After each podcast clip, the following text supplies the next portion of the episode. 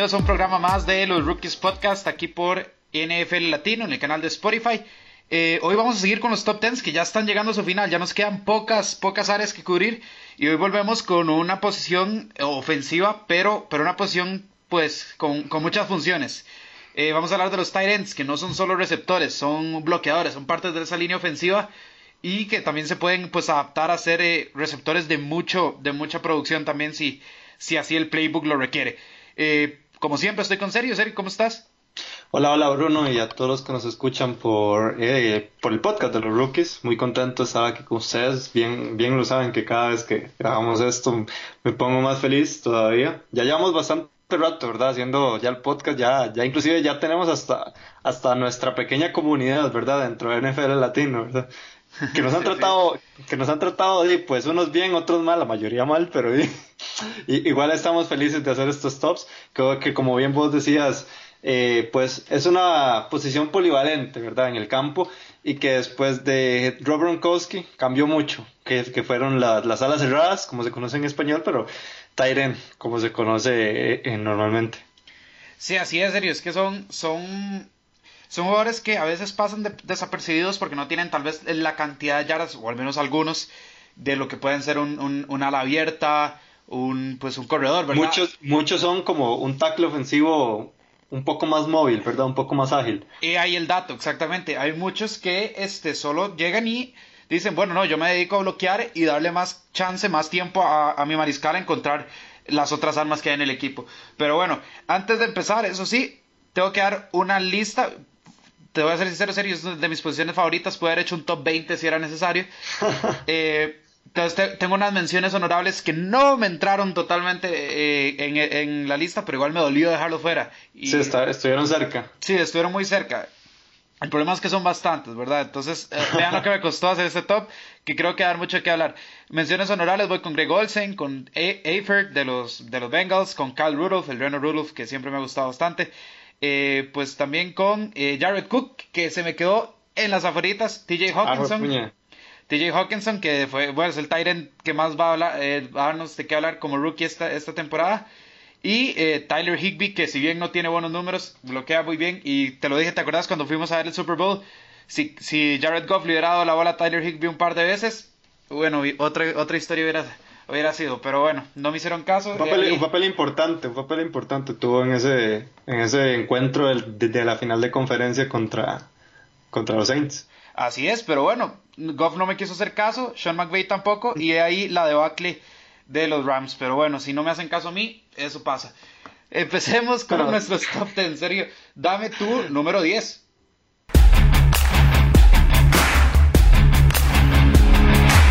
Ok, antes de dar mi número 10, cosa que está muy bonito, Bruno. Yo tengo que decir, digamos, de tu lista de, pues, de posiciones honorables, eh, que yo tengo varios ahí, y la verdad me asusté porque... Me supuse, yo, ya, supuse. Yo ya no sé qué, qué esperar, digamos, de, de, tu lista, porque de hecho uno, inclusive está hasta en el, en la, en el top 4 de, de mi top, entonces eh, pues, pues de ahí hay, que, hay que ver y vamos a ver cómo, cómo se da todo.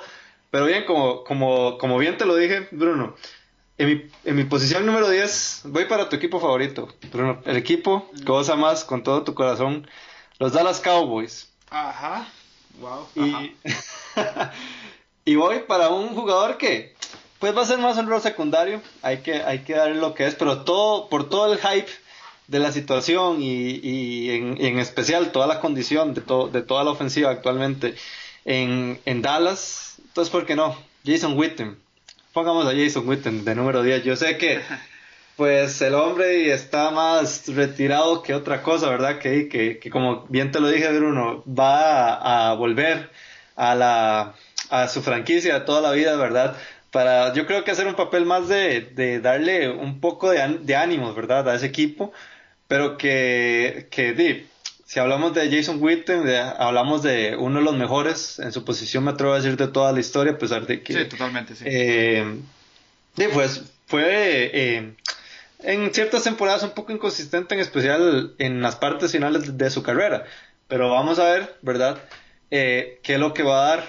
Como te dije, esta lista, ¿verdad? Si lo recordamos, esta lista es de los jugadores que hay que ver y definitivamente eh, Jason Witten va a, dar, va a dar de qué hablar, por ende, hay que ver al, al, al, no, no, puedo decir muchacho porque no está muchacho, hay que ver al señor, sí.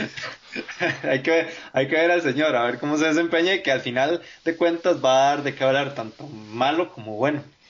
Eh, bueno, Seri, yo pensé que ya después de todo esto nuestros eh, picks sincronizados iban a desaparecer, pero bueno, yo tal vez el año de retiro me desintoxicó de la, de la cultura cowboy de Jason Witten y también lo tengo de número 10.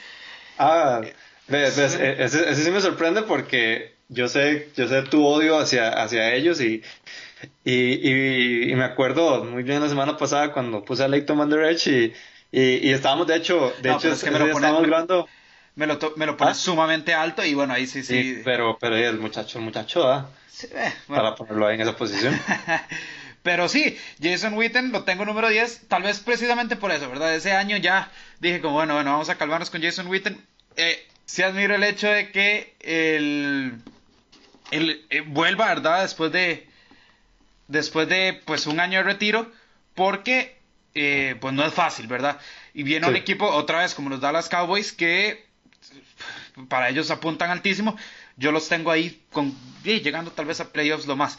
Eh, es un no, no es tan mal cuando decís que es uno de los mejores tal vez de la historia en su posición, en serio, son cuatro temporadas de más de mil yardas, eh, maneja la ruta muy bien, o sea, de verdad es y tiene unas manos súper confiables y viene al, al, ese factor intangible que, que vos siempre mencionabas, ¿verdad? La experiencia, el liderazgo, e, e, eso le va a ayudar bastante al equipo de los Dallas Cowboys porque eh, pues lo necesitan, ¿verdad? Es un equipo que en muchas líneas es bastante joven y si bien tiene talento, siempre falta alguien que te, dé esa experiencia, esa confianza y es, esa, esa, ese liderazgo que Jason Witten viene a aportar.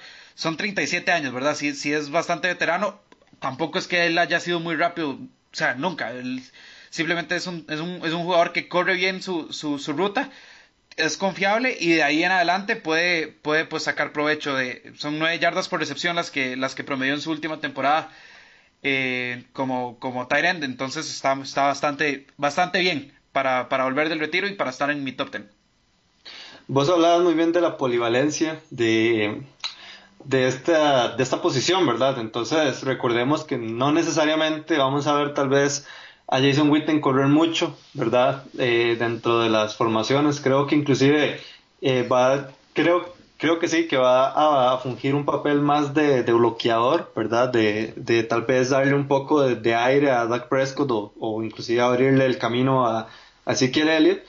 Pero que sí, que, que yo creo que esto es, como más un aire anímico, ¿verdad? Que le da a esta ofensiva que, que si bien es cierto, yo, eh, y bien te lo he dicho Bruno en, en muchos podcasts, eh, esta ofensiva de los Dallas Cowboys es lo que está matando a los Dallas Cowboys. Es yo creo que el talón de Aquiles, ¿verdad? De todo eso.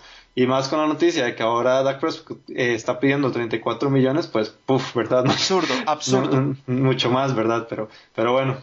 Sí, bueno, ahí ya, no hablemos más de los Cowboys, por favor. Vayamos a, tu posición. Sí, a, tu posición número 9, serio.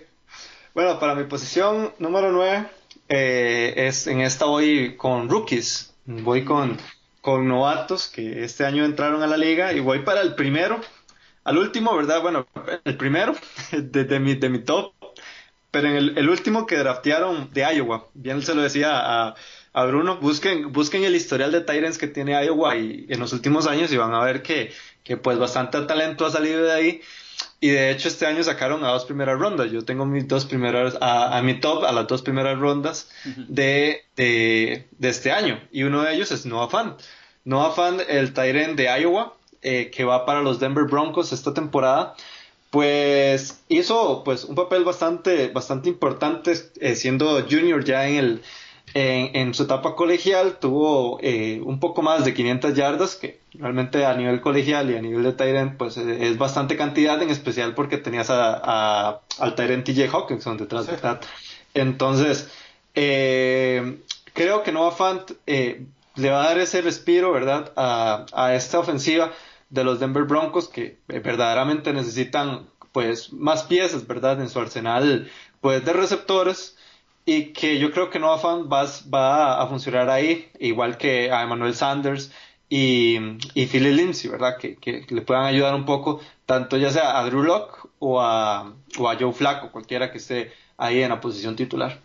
Sí, eh, a mí Noah Fan, la verdad me parece una muy buena selección para un equipo que necesita un cuerpo de receptores, pues... Eh, en especial los Broncos, que, eh, que sí era una posición muy, muy específica que necesitaban ellos, porque desde hace varios años, eh, pues no se había visto un Tyrant de calidad ahí en, en Denver. E, exactamente, exactamente. Entonces, bueno, ya uno pone a, a uno a Fanta ahí, con un Philip Lindsay que se espera siga teniendo un muy buen rendimiento, con un Emmanuel Sanders, bueno, ya, ya, ya cambia la situación, ¿verdad?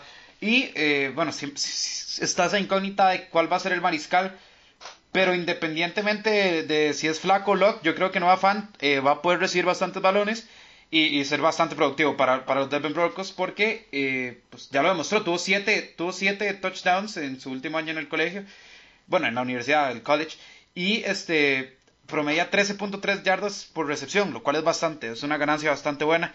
Y, y no, yo creo que Nova Fan tiene un futuro brillante siempre y cuando los Denver Broncos logren pues solucionar ese tema, ¿verdad? Sí, yo sí siento que un equipo sin estabilidad en, en la posición de mariscal es un equipo que está destinado al fracaso porque es la posición más importante, ¿verdad? Lo vimos, lo vimos con, con pues, Tampa. Tampa fue el mejor ejemplo la, la temporada pasada. Y esta temporada que viene hay varios equipos que tienen ese dilema. Tennessee, eh, Miami, el mismo, y el mismo Denver, ¿verdad? Entonces, siempre y cuando solucionen eso, yo creo que eh, Noah Fan puede, puede tener una muy buena temporada.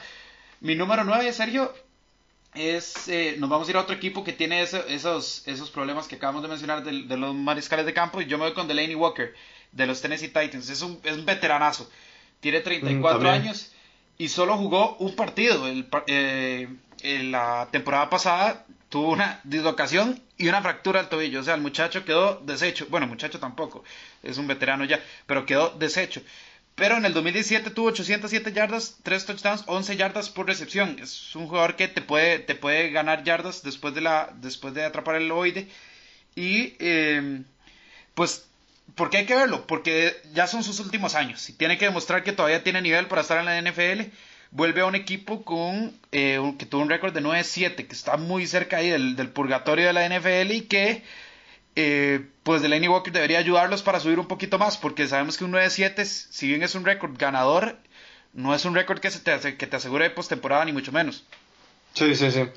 Eh, pues, pues bueno, yo no me voy a, a, hablar mucho, ¿verdad? Porque para mi número 8 está Delaney Walker. Ah, bueno, perfecto. De hecho, estamos, estamos muy parecidos, ¿verdad? Eh, empezamos eh, con bastante similitud. Sí, hasta el momento sí. Pero sí, eh, yo creo que Delaney Walker ha sido una pieza fundamental en este equipo de Tennessee en los últimos años. De hecho, vimos lo que puede pasar en un equipo sin Delaney Walker después de la lesión que tuvo, una lesión bastante importante, inclusive ya para, eh, o más, ya viendo la edad que tiene Walker, ¿verdad? Que ya para 35 años. Y que, pues, si recordamos bien, eh, se lesionó en la primera semana, en ese partido que duró como siete horas por, eh, por, todo el, por toda la lluvia y todo, y todo lo normal que sucede en la Florida, ¿verdad? Que en Miami. Eh, pero que sí, que yo creo que el regreso de, este jugador a esta, a esta ofensiva de Tennessee, pues le va, le va a sentar muy bien, en especial porque en muchos momentos fue la vía de escape de Marcus Mariota en las temporadas pasadas. Y recordemos que, lamentablemente Mariota eh, pues no piensa mucho, ¿verdad? Más bien piensa demasiado las jugadas, entonces a veces tiene que salir de la bolsa de protección y buscar pues al target o al, sí, al target más cercano, ¿verdad? Entonces eh, creo que, que Delaney Walker, a pesar de su edad, a pesar de su, de su veteranía, va, va a seguir dando que hablar en esta en esta NFL, especialmente en este equipo que, que, siempre, que siempre lo ha necesitado desde su llegada en el 2013. Sí, totalmente. Yo creo que eh, no, puedo, no puedo añadir nada más. Solo eso, otra vez, ¿verdad? Hay, todos creemos que Mariota va a ser el titular, pero sabemos que si Mariota tiene un par de juegos malos, hay, hay un Ryan Tannehill que tampoco está dispuesto a, comerse, a comerse banca todo, todo, todo el año. Entonces, eh, por, ahí, por ahí también hay que tenerle cuidado y ojo a los Tennessee Titans en general. Eh, mi número 8, Sergio, es, eh, me voy a ir a Washington con Jordan Reed. tiene 28 años Jordan Reed, va a entrar para 29 a la, a la temporada. En el 2018 hizo 558 yardas, solo anotó dos veces y gana 10 yardas más o menos por, por recepción. Eh, pero ¿qué pasa? Es que Washington, a ver, Washington no tiene el, el cuerpo de receptores más, eh, ¿cómo decirlo?, más lujoso de la liga, ¿verdad? Y Jordan Reed es, cuando ha estado sano, ese es el problema, uno de los problemas de, de Jordan Reed, que no se mantiene sano, nunca ha jugado los 16 partidos. Entonces, si, si, Jordan Reed se mantiene sano, debe ser un target sumamente confiable para ya sea Dwayne Haskins o Casey Keenum, que suponemos que va a ser Dwayne Haskins, por más que vos lo, le hagas la campañita en contra, serio. Pero, eh, pero yo creo que Jordan Reed, si, si se mantiene sano, es un, un end que, va, que puede producir bastante y que, es un muy buen corredor de ruta. Entonces, para un quarterback que, tenga cierto grado de precisión, es, una vía de escape muy buena para, para, para, para en este caso para los Redskins que recordemos que la temporada pasada empezaron bastante bien, incluso uno decía, ¿cómo este equipo está tan bien líder de la división? Y bueno, después de lo de Alex Smith cayó estrepitosamente. Yo creo que Washington está en una posición rara esta temporada, pero bueno, si quieren lograr algo, Jordan Reed es, es una de las armas más eh, importantes que pueden tener ahí en el lado ofensivo. Sí, sí. Eh, yo si tuviera mi lista de, pues, de posiciones honorables, ¿verdad? Como, como la pusiste al principio del podcast, ahí, ahí estuviera Jordan Reed. No lo puse, se me quedó afuera. Un, tengo que ser sincero, una de mis razones fue porque Dwayne Haskins está en la ecuación. entonces, eh, eso no me, no me causa mucho, eh, pues, pues mucha emoción, ¿verdad? y bien vos lo decías, eh, la temporada pasada, pues, eh, varias piezas estaban pues mostrando resultados interesantes. Jordan Reed fue uno de los, de los jugadores también que, que pues no completaron la temporada, apenas jugó 13 juegos y que di, los Washington Redskins cayeron a nivel de que tuvieron que poner a Mar Sánchez con todo el amor y todo el cariño del mundo, ¿verdad? Por todo el, por todo el pasado Jet. Pero, pero sí, o sea, eh, yo creo que con Adrian Peterson, yo creo que renovado, ¿verdad? Porque pues tuvo una temporada más de mil yardas como corredor, entonces eh, eso pues habló muy bien de, de, Adrian Peterson a pesar de su veteranía y que, y que también eh, si se mantiene sano tanto Jordan Reed como Paul Richardson, que en su momento a mí la verdad me gustó mucho esa incorporación porque eh, personalmente era uno de mis receptores favoritos ahí en Seattle, eh, creo que, que, que, sí pueden dar bastante que hablar, especialmente, ¿verdad? Si ya Josh Duxton eh, da una, un paso hacia adelante con este equipo porque definitivamente en el caso de él va a ser el target número uno de, ya sea de Dwayne Haskins o de Kiskino. Sí, eh, bueno, es, es, es, difícil, ¿verdad? Lo, lo de Redskins, uno, uno todavía no, no, tiene ahí como... Pero bueno, en su división están los Giants, entonces ya hay partidos ganados. Eh, sí, sí. Serio, tu número 7. Bueno, yo para mi número 7, para mi número 7, perdón, eh, voy a poner posiblemente al único jugador de los Detroit Lions que voy a poner en todos estos tops. Eh, y, es el, y es el otro jugador de Iowa. Es, en este caso fue el primero que draftearon en, esta, en este draft y fue el caso de TJ Hawkinson. Pues TJ Hawkinson, eh, un jugador pues eh, de hecho era el, el el Tyren número uno de toda la nación, ¿verdad? Rankeado. Uh -huh. Entonces, pues eso habla mucho, ¿verdad? De todo lo de, de, de toda la posición, ¿verdad? En, en, o todo más bien, toda la proyección que tiene este muchacho. Ojalá no sea un, un Eric Ebron, ¿verdad? Como lo hizo en Detroit Lions, pero... pero todo apunta para eso, ¿verdad? Recordemos que, que pues Matthew, eh, pues, que sí, que Matthew Stafford no tiene como, como un buen historial con, con Tyrens, ¿verdad?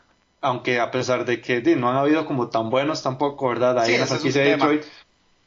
Eh, pues cuando los ha habido no, no ha sido como muy, muy bueno, ¿verdad? Para él, pero que, que sí, definitivamente TJ Hawkinson eh, apunta para ser uno de los principales eh, Tyrants de, de esta generación y que esperemos, ¿verdad? De que, de que pueda dar resultados ahí en, en, en Detroit. Sí, él es la, la, segunda parte de esa, de esa dupla que tenía Iowa, como dijiste ahora. Eh, 15.5 yardas por recepción, serio. estamos hablando de que es un jugador que te recepciona. Te recepciona y, y, te, y, te, y era te, un primero y diez casi asegurado. Exactamente. Y tuvo además seis anotaciones. Yo creo que TJ Hawkinson va a ser uno de los mejores Tyrants en los próximos años. Eh, siempre y cuando sí Matthew Stafford logre adaptarse, porque recordemos que Matthew Stafford ahora tiene 12 pues receptores abiertos bastante cumplidores, pero tampoco son así como estrellas y tiene dos tight bastante, bueno, TJ Hawkinson que esperamos sea muy muy bueno y, y pues un Jesse James que también eh, eh, sabemos que puede dar mucho más de lo que había dado porque en Pittsburgh tal vez no le dieron las oportunidades. Para mí TJ Hawkinson eh, puede estar ahí en, dentro, de, dentro de, ese, de ese top de Tyrants en los años que venga porque tiene mucho, mucho upside, ¿verdad? Tiene mucho potencial y, es, es, como, es como potente el muchacho, ¿verdad? No, no, no lo ves así como un Tyrant, tal vez como, como otros que hay en la liga que si bien sí, son tal vez un poco altos, pero, pero vos no los ves así como fuertes. TJ Hawkinson se ve que es un muchacho que cuesta, cuesta derribarlo. sí, sí, sí, sí, definitivamente. Sí, para, para mi número 7, Sergio, eh, ya, ya aquí sí eh, no, no, no, no pegamos, ¿verdad? Yo voy con uno de los mejores eh, Titans de la liga, al menos en mi opinión, eh, y me voy a Filadelfia con Zach Ertz. Zach Ertz, serio, que tuvo 1163 yardas para un tight end, 8 touchdowns, 10 yardas por recepción en el, año pasado. Eh, un Zach Ertz que ya no va a tener que preocuparse también por su mariscal, que si es Carson Wentz, que si es eh, eh, Nick Foles. Bueno, Carson Wentz tiene que mantenerse sano, ¿verdad? Pero es un arma poderosísima para, para Carson Wentz y estos Philadelphia Eagles. que además tiene un cuerpo de receptores bastante buenos, con Nelson Aguilar, con Deshaun Jackson, con Jeffrey, pero Zach Ertz es, es el, el, baluarte, ¿verdad? Es un, un Tyrant que te haga 1163 yardas y 8 touchdowns es un Tyrant que te produce y que, y que es imparable. Para un equipo que pues aspira a playoffs, ¿verdad? Em, es, es, importantísimo tener un arma como Sackers. Fue el, el Tyrant con más recepciones el año pasado. Y yo no sé, tal vez sí sea top 3, top 5 de Tyrants ahorita en, en la liga. Para mí, Sackers hay que ponerle el ojo. Y yo creo que Filadelfia es un equipo bastante interesante para el año que viene. Eh, cuando un, cuando un Tyrant supera las mil yardas, pues yo creo que ya es un reconocimiento bastante importante, en especial para esa posición, porque eh, si nosotros vemos en la liga, son pocos. Realmente yo creo que la temporada pasada fueron tres, tres, tres Tyrants nada más que, que, estuvieron ahí en esa, en esa marca, que la superaron. Y uno de ellos fue Sagertz.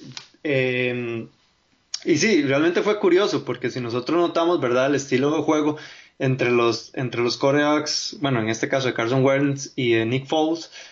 Eh, Carson Wentz es el compañero, eh, bueno, Sackers, perdón, es el compañero favorito de, de, Carson Wentz, pero Nick Foles, en su momento, el compañero favorito de Nick Foles era Alshon, Jeffrey, ¿verdad? Sí. Entonces, eh, es interesante que, que, aún así buscara a Sackers y que en realidad Sackers tuvo muy buenos números la temporada pasada y que en definitiva, pues, pues está bien, ¿verdad? De que, de que el compañero favorito de Sackers fuera el elegido, ¿verdad? Para quedarse en esa, en esa franquicia. Yo la verdad, ahí ya tocando un poco el tema de, de toda la extensión de contrato que le dieron, que la verdad está bastante jugoso, eh, todo, el, todo el dinero total, ¿verdad? Que, que, que le dieron a, a Carson Wentz, eh, pues es un poco arriesgado, especial por un, para un coreback que di, pues, no se ha mantenido sano en los pocos años que lleva en la liga, pero esperemos que, que, que, rinda, ¿verdad? Todo, todo, esa, todo ese dinero que, que apostaron por él y que yo creo que Saggers va a ser una buena pieza para, para pues darle rendimiento y darle el eh, tal vez las victorias, ¿verdad? A este equipo de, de, los Philadelphia Eagles, que también, mucho ojo, y eso yo también hablé con, con Bruno, a mí me encanta. A mí me encanta que Sean Jackson haya volvido haya vuelto, perdón, haya vuelto a, a, los Philadelphia Eagles. Sí, sí, sí. Eh, ahí, para, para complementar lo que decís, si, si el contrato de Carson Wentz de, tiene que ser justificado, uno, que el muchacho se, se tenga sano, y dos, que busque a Gertz, porque a le va a dar las yardas y le va a dar los números para que él pueda decir, sí, bueno, me, me gané el contrato. Eh, serio, tu número 6. Para mi número 6, yo voy con un jugador que tuvo una historia bastante interesante, en especial con el, famoso programa de, de, ESPN en inglés, The First Take. me, acuerdo muy bien en, para un encuentro entre los, entre los Ángeles Chargers, y ahí, y ahí está como el spoiler, ¿verdad? entre los Ángeles Chargers y entre los Kansas City Chiefs, que el, que el periodista Stephen A, ¿verdad? El, el tan polémico Stephen A mencionó que el, que el mejor jugador, ¿verdad? O la mejor pieza que podía explotar eh, Los Ángeles Chargers en ese momento para ese, para ese encuentro de semana, yo creo que era 16, 15 eh, por ahí, que ya estábamos inclusive en Navidad, ya se respiraba ese aire navideño, me acuerdo muy bien, era Hunter Henry. Y Hunter Henry había pasado lesionado todo el, toda la temporada, ni siquiera empezó, ¿verdad? Ni siquiera eh, la comenzó.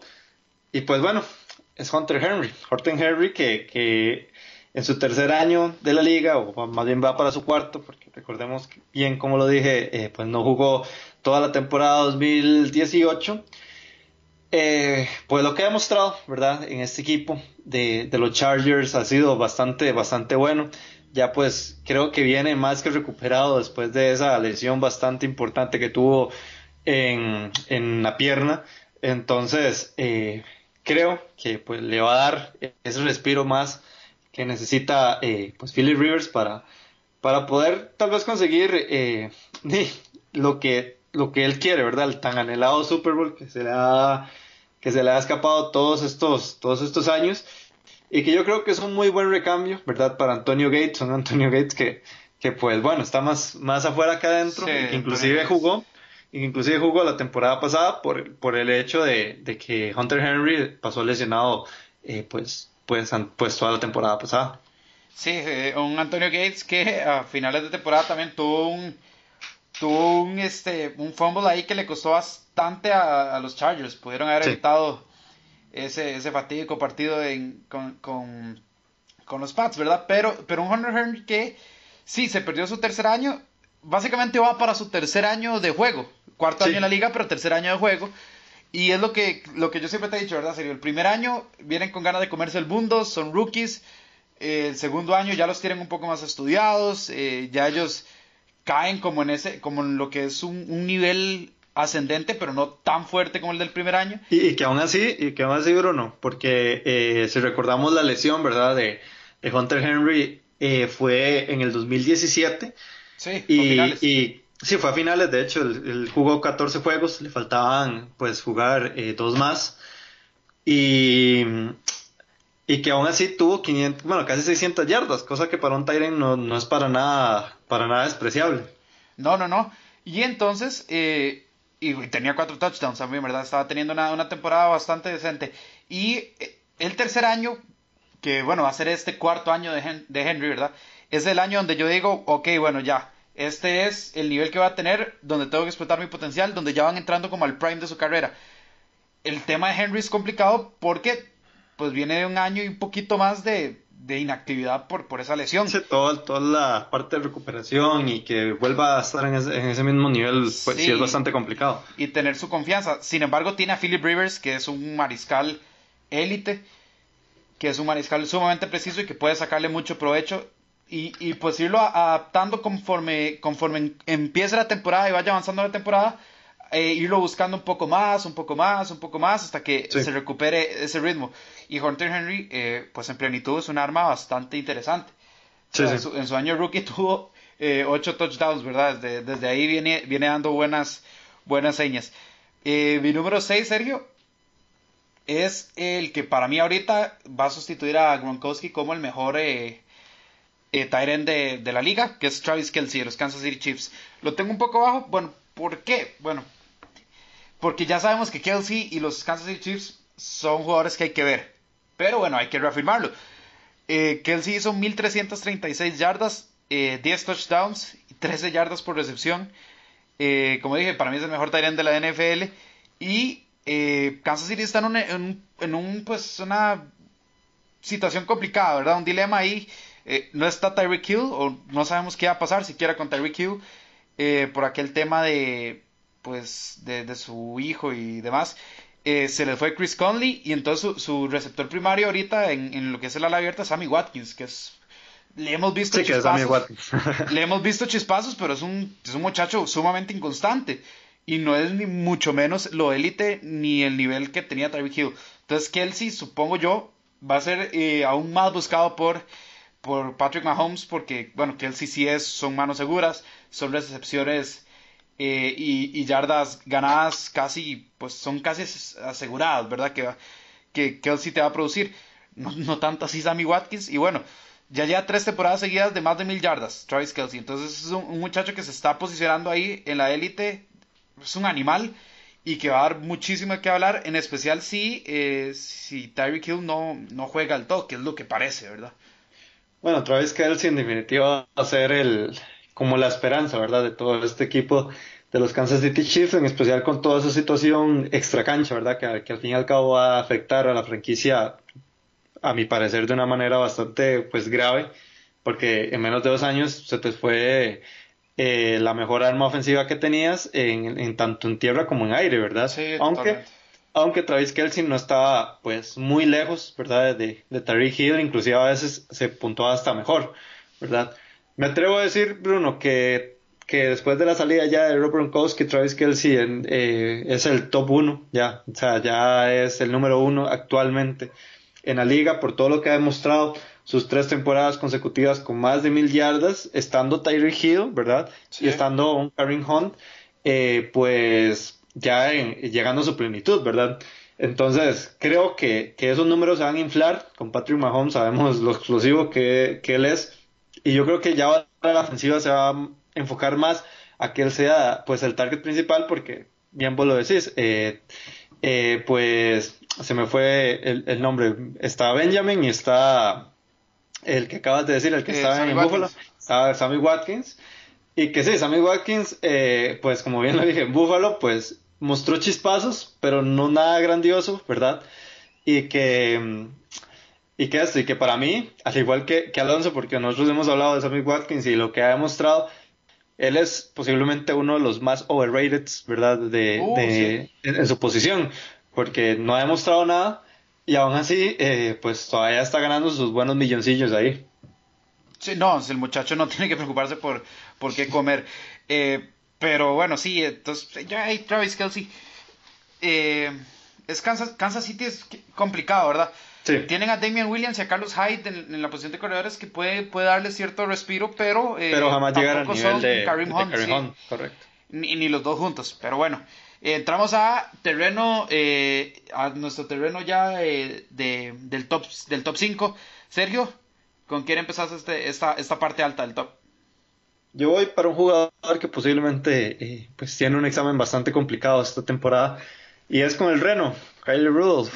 Claramente tenía que poner a, a, un jugador de, de, Minnesota. De hecho, estaba viendo si, si ponía ya sea o a o a Kyler Rudolph o ahora el, nuevo integrante, ¿verdad? De, estos, de, esta franquicia, ¿verdad? Que, que, draftearon en esta temporada y que pues viene a hacerle la competencia a Kyler Rudolph, un Kyle Rudolph que, que pues ya también está súper veterano, ya tiene 29 eh, años, va para 30 esta temporada y que le acaban de pues, pues firmar una extensión de contrato, pero que igual va a estar en la mira, yo creo eh, ahora con todos estos movimientos que, ha dado, que ha dado Minnesota, pues eh, yo creo que tiene que dar su mejor nivel, lo hemos visto en un nivel pues bastante, pues bastante bueno todos estos años, a pesar de que, a pesar, de que el año pasado pues no tuvo tan, tan buen año en comparación a,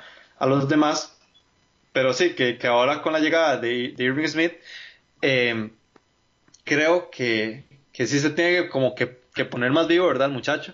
Para, y pues, durar un poco más en esta franquicia de los Minnesota Vikings. Sí, eh, los Minnesota Vikings que fueron, fueron la excepción de la temporada pasada, eh, lo, podrás decir vos que los tenías bastante altos. Eh, tienen un cuerpo de receptores bastante, bastante interesante. O sea, Dix y Thielen son, son receptores buenos. Cal Rudolph es, un, siempre ha sido un Tyrant confiable, si bien eh, ya el año pasado vimos que, eh, a veces como que se le ve un poco el, ya un inicio de declive, pero llega Avery Smith a, meterle esa presión y Cal Rudolph, bueno, también tiene el nuevo contratito. Eh, Cal Rudolph yo creo que se ha vuelto como un emblema ya de Minnesota, ¿verdad? Por todos estos años y, y debería, debería tener un nivel, debería tener un nivel bueno, en especial porque también... Eh, no fue el mejor año, el, año pasado no fue el mejor año de, Kirk Cousins después de que el contrato pues gigantesco, pero ya Kirk Cousins le, dieron un poco más de protección, entonces también eso debería ayudar, porque como mencionamos en el, en el top de los wide receivers, un mariscal eh, pues afecta muchísimo a la gran cantidad de receptores que tengan, sean alas cerradas o sean este eh, pues receptores abiertos. Entonces yo creo que ya con esta nueva protección que tiene Kirk Cousins, Cal Rudolph va a poder este, pues, tener una temporada más productiva. Estamos hablando de que sigue siendo un, un, un que te, te, te, da casi 10 yardas después de la recepción. Entonces eh, también, también por ahí puede, puede ganar un poco más de yardaje y tener un poco más de recepciones. No, no, fue, no fue muy buscado como en comparación al 2016, que tuvo el target 132 veces, ahora pues bajó un 80, a 82. Entonces, también, también ahí hay que, hay que notar eso. Sí, eh, lo, que, lo que es Kyle Rudolph, ¿verdad? Y, y el muchacho, que también se, se me olvidó el, nombre, hoy estoy mal, estoy mal, Bruno. ¿Qué, pasa con esa memoria? A, Adam Tillen, ya, ya me acordé. ¿Y eso que es de tus consentidos? Sí, sí, es que es, que es de mis consentidos. Adam Tillen, eh, pues ellos son más targets, ¿verdad? De, de, escape, ¿verdad? Una válvula de escape para, para Kirk Cousins, en especial con toda la situación eh, o con todo el problema que tuvo con la línea ofensiva, que pues al final pues terminó afectándolos al nivel de no llegar a, la postemporada. Pero que sí, que un Kyle Rudolph que igual va a ser eh, un target importante, creo yo, creo que todavía va a conservar ese, ese, ese papel protagónico que a veces ha tenido en este equipo de Minnesota y que ahora yo creo que esa, eh, ese examen, ¿verdad? Con, con Irving Smith, eh, pues inclusive le va a hacer bien al, al, al, muchacho para que, para que por lo menos pueda conseguir un, mayor nivel que, se le ha visto en, estas temporadas pasadas. Sí, sí, es, ese nivel de competencia nunca, nunca es despreciable. Eh, para mi número 5, Sergio, voy con... Ok, okay no sé si catalogarlo como top, porque ha sido muy bueno el año pasado, nada más. Y me refiero a Eric Ebron, de los Indianapolis Colts.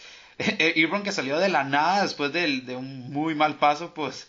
Por... Hablando, hablando de, de, la mala, de la mala reputación que tiene Matthew Stafford con, con los Detroit Lions. Exactamente.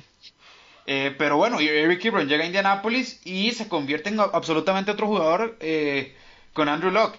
Eh, tuvo 750 yardas, 13 touchdowns Anotó 13 veces Eric Ebron y ganó 11.4 yardas por recepción. fue una pieza importantísima para Locke y que para mí los Indianapolis Colts son eh, contendientes a todo este año. Tienen un cuerpo con, con Paris Campbell, con T.Y. Hilton, con Eric Ebron y un, y un, un quarterback como Andrew Locke que, eh, que pues cada año uno lo tiene que tener ahí como candidato a un MVP si se mantiene sano, ¿verdad? Eric Ebron dio una gran producción y para mí hay que ponerle el ojo no solo a, no solo a Eric Ebron, sino a Indianapolis entero. Sí, sí, eh, un Eric Ebron que, que salió de la nada y que, bueno, no, él sí ya tenía su, su pues, pues su historial, ¿verdad? A, comparación tal vez como de Marlon Mack, de, y de todos estos jugadores que salieron, que salieron el año pasado y que brillaron, ¿verdad? En, este, en esta franquicia de Indianapolis, eh, pues pues sí, un Eric Ebron que no le fue bien en Detroit, para nada le fue bien, y que posiblemente fue un jugador de los, de los principales y que, como bien lo decía eh, Alonso en el programa de NFL Latino entre demás, eh, pues Eric Ebron va a ser uno de esos principales picks que van a escoger las personas para, para el fantasy, ¿verdad? Ahora con todo, con todo este cambio. Eh, yo la verdad veo a Eric Ebron bastante bien, no voy a hablar mucho al respecto porque eh, yo lo tengo más adelante en el top, pero, pero sí, que, Eric Ebron va a dar mucho que hablar y que inclusive se posiciona también para ser uno de los principales, uno de los principales en su posición en las próximas temporadas. Sí, no, totalmente, bueno, pero si ya lo tenés un poco más arriba, mejor, mejor guardémonos esos comentarios, y dame, dame tu número 4. Ok, para mi número 4 voy para un jugador que pues ha tenido una, carrera complicada en el sentido de producción, ¿verdad? No, no ha tenido una, carrera tan exitosa y que ahora, ya estando veterano, eh, pues le ha sonreído, ¿verdad? Eh, eh, pues ya los números y todo lo demás. Y es con el caso de Jared Cook, el nuevo Tyrant de los New Orleans Saints. Hablo, ¿verdad? Todo esto porque ya va para 32 años ya ha tenido pues bastante bastante recorrido en la liga. Ya los New Orleans Saints va a ser su quinto equipo después de pasar por los Raiders, por los, por los Packers, por los Rams y por los Titans. Entonces, creo que fue la última, bueno, la única, eh, el único rayo de sol en ese equipo de los Oakland Raiders que en su producción ofensiva, pues la verdad no tuvieron absolutamente nada. Y que, y que pues aprovechando eso, eh, tuvo un contrato pues bastante bueno con, los New Orleans Saints y que inclusive yo hasta ya me lo puedo imaginar ahí a la par de Michael Thomas, de Alvin Kamara y de Drew Brees que le, que, le va a estar lanzando o también inclusive hasta Tyson Hill, ¿verdad? Uno no sabe. Pero que, que, yo creo que, que, que en caso de del Tyrant Jared Cook, eh, pues, pues va a dar mucho que hablar y yo creo que este va a ser un, un, un upgrade a la, a la franquicia de los New Orleans Saints, que, yo creo que también va a dar pasos muy grandes esta temporada. Sí, los Saints van, eh, tienen un equipo sumamente completo, tienen que aprovechar los últimos años de... Sí, van, eh, a ganar o morir, literal, esta temporada. Exactamente, y tienen que aprovechar estos últimos años de, eh, pues, de Drew Brees.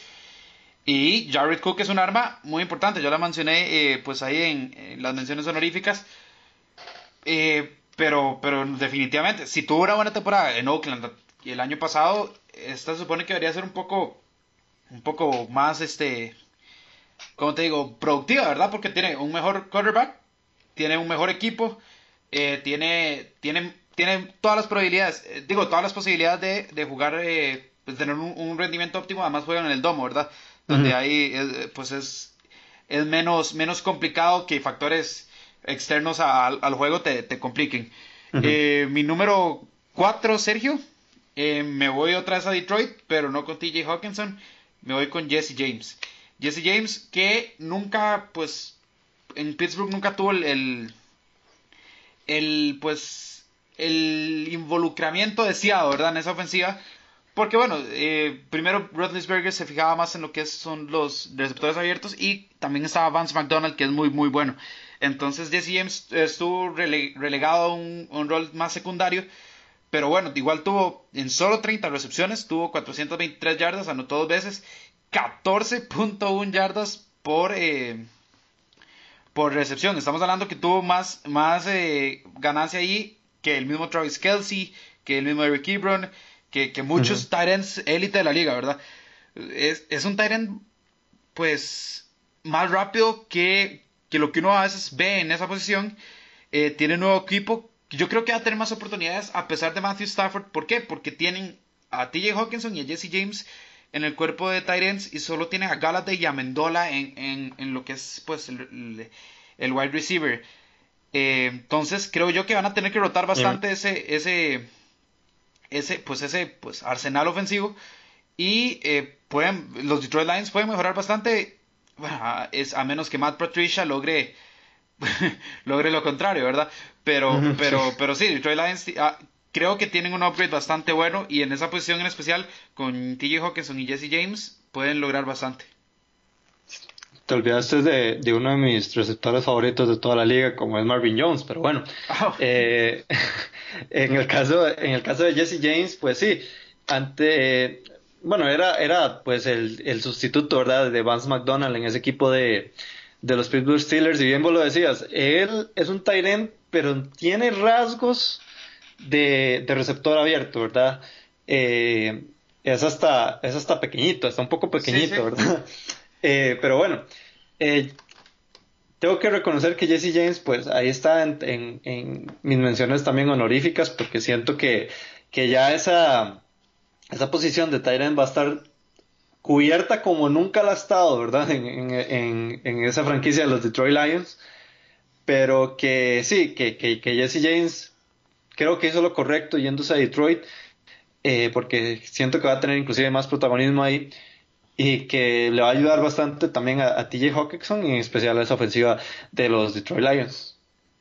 Sí, no, a mí Jesse James, eh, toda pues, lo, poco que se le ha visto, a mí siempre, siempre me ha gustado. Es joven, tiene 24 años, está entrando a su prime. Entonces, tiene, mucho para mucho mucho mucho que dar. Siempre y cuando Matthew Stafford pues logre logre adaptarse a, a pues a usar un poco más los Tyrants. Eh, Sergio, tu top 3, ya entramos a, posiciones interesantes. Hablando de, jugadores que están entrando a su prime, y en especial en este equipo, en esta franquicia, eh, voy con David, David Njoku. David Njoku eh, es interesante porque nosotros vemos y, y, si bien hacemos como recuento de todo lo que, de todos nuestros picks, son jugadores veteranos, ¿verdad? Y, normalmente no se acostumbra a ver mucha gente joven en esta posición. Pero David Njoku posiblemente sea eh, uno de esos, entró a la liga con 21 años, entró el año pasado, y, eh, no, el año antepasado, perdón, el 2017, y que va para 23 años apenas, muchacho. Eh, entonces, inclusive es gracioso porque si vos ves la edad en la, que, en la que entran estos Tyrants, ellos entran como de 23, 24 años de la liga, ya entran siendo seniors, ¿verdad? En, en los college y que, y que al ver a alguien tan joven, pues eh, llama la atención. Eh, pues David Njoku aumentó pues eh, considerablemente sus, su cantidad de yardas, tuvo casi 650 en, en, la temporada pasada ya con Baker Mayfield detrás, ¿verdad? Que la esté lanzando y que ya ahora un equipo con tanto talento con, como lo es el caso de Beckham Jr. Y, y, de Jarvis Landry, pues creo que, que va a seguir, que va a seguir pues manteniendo este nivel inclusive eh, cuidado y no también vemos a David Njoku como uno de los élites en la liga en, los próximos años porque tiene todo para, para hacerlo. Sí, eh, Sergio, increíble. Mi tercera posición también es David Njoku de los Cleveland Browns. Eh, es que los Browns van, van por todo, ¿verdad? Sí, sí. Es así de fácil. Tienen a Baker Mayfield, un gran quarterback. Eh, tienen a Landry, a OBJ, al mismo Njoku e incluso Higgins en la temporada pasada dio, dio ciertos chispazos. Es el tercer año en Njoku, como digo, que es donde ya él va entrando a ese, prime, a, ese, a esa plenitud y es un equipo muy completo. Eh, los Browns tienen un equipo muy completo. Eh, sigue siendo raro decir sí, vamos por los Browns, pero, pero los Browns, ellos al menos lo tienen clarísimo, van por el Super Bowl. Y David Njoku puede ser una vía de escape bastante interesante para, para, este, para Baker Mayfield. Tuvo cuatro touchdowns, te gana casi que un primero y diez cada vez que, que recepciona el balón. Entonces, eh, es un muchacho sumamente potente, ¿verdad? Uno, incluso lo ve como hasta grueso, pero es un grueso que... De poder. Sí, de, proteína pura, ¿verdad? Entonces, eh, sí, David Njoku, ya vos también lo, lo mencionaste bastante, hay que ponerle el ojo, igual que los Cleveland Browns. Y es este, es un. Es, esta temporada, por el escenario en el que está Cleveland y por su edad y por su ya experiencia en la liga, es donde él debería reventar, ¿verdad? Sí, sí. Eh, yo creo que está en su mejor momento, bien, bien, vos, lo, bien lo decías, Bruno. Eh, con respecto tal vez a, la llegada del Prime, ¿verdad? De este jugador, llega en un, muy buen momento porque ya es un equipo que, que, se está armando muy bien, que es un equipo yo creo que eh, de los más completos de la liga en el sector ofensivo. Entonces, pues vamos a ver, ¿verdad? ¿Qué es lo que pasa con David Njoku? Pero, pero lo que nos ha demostrado en estas dos temporadas ha sido eh, cosas bastante buenas y bastante prometedoras para el futuro de este muchacho. Totalmente, serio. Tu número dos, ¿quién fue el que se quedó así a penitas de la medalla de oro para ese top? Esa fue la palabra clave, yo creo que, que dices en el clavo, Bruno. Apenitas. Porque tuve que pensar mucho este número uno y número dos, porque para mí son, son jugadores eh, que la van a reventar este año. Y al final me decidí que mi número dos va a ser Eric Ebron. Eric Ebron de los Indianapolis Colts. Eh, bueno, ¿qué, ¿qué, decir de Eric Ebron? Pues, pues yo creo que ya hablaste suficiente del muchacho. Es un es un jugador que, pues, si bien no dio la talla, ¿verdad? En, sus temporadas en, Detroit, eh, pues la reventó, ¿verdad? En, en, Indianapolis. Y que yo creo que va a seguir siendo así. Yo creo que, en un par de añitos va a estar ahí eh, de tú a tú dándole a, a, Travis Kelsey ahí en esa posición, a Zagers también, que es de la élite de, de esta posición y que, y que sí, que, que creo que Eric Ebron, a pesar de, de estar así en, en, su medio prime, ¿verdad? Porque, porque yo creo que ya estamos en, en la mitad de la carrera de, de este muchacho, creo que sí va a dar bastante que hablar Eric Ebron en, los Indianapolis Colts.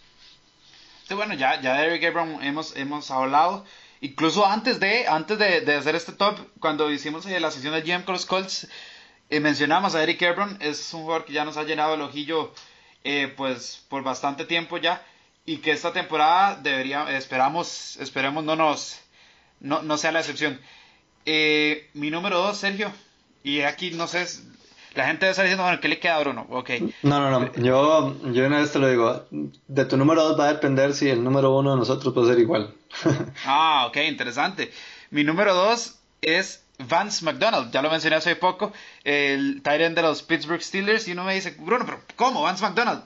¿Qué ha hecho Vance McDonald? No es elite. No, pero hay que verlo. ¿Por qué?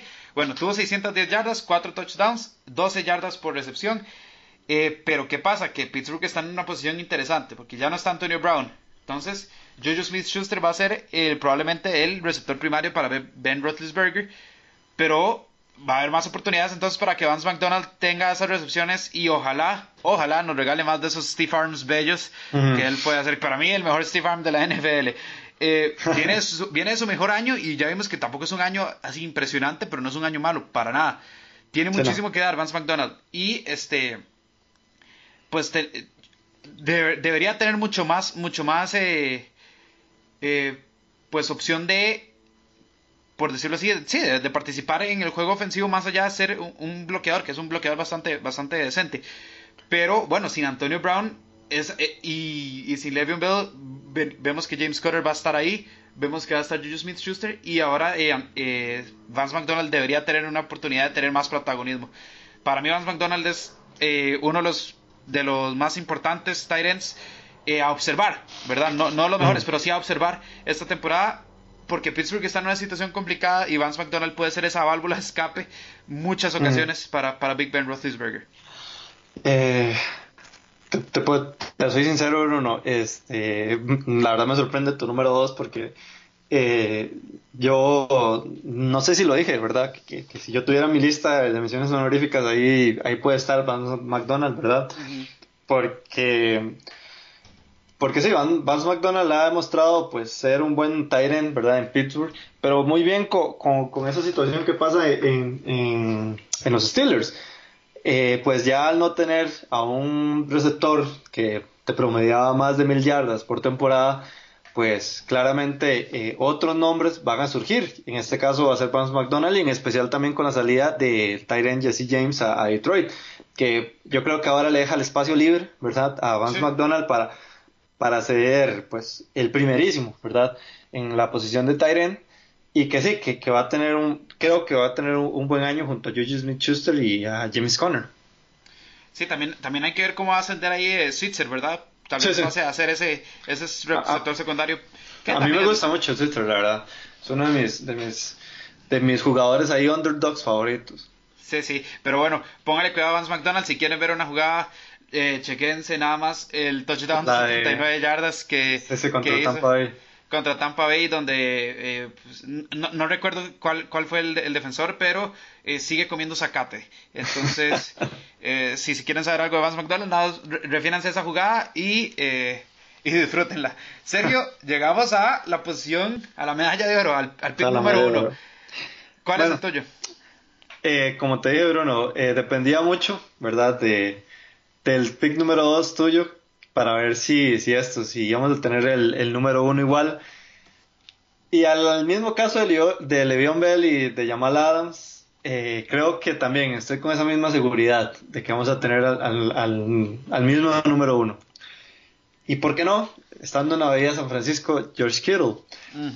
George Kittle, eh, pues bueno, veamos la, la, temporada que tuvo, ¿verdad? Fue el mejor Tyren a nivel de yardas eh, de toda la temporada y que pues eh, la reventó, ¿verdad?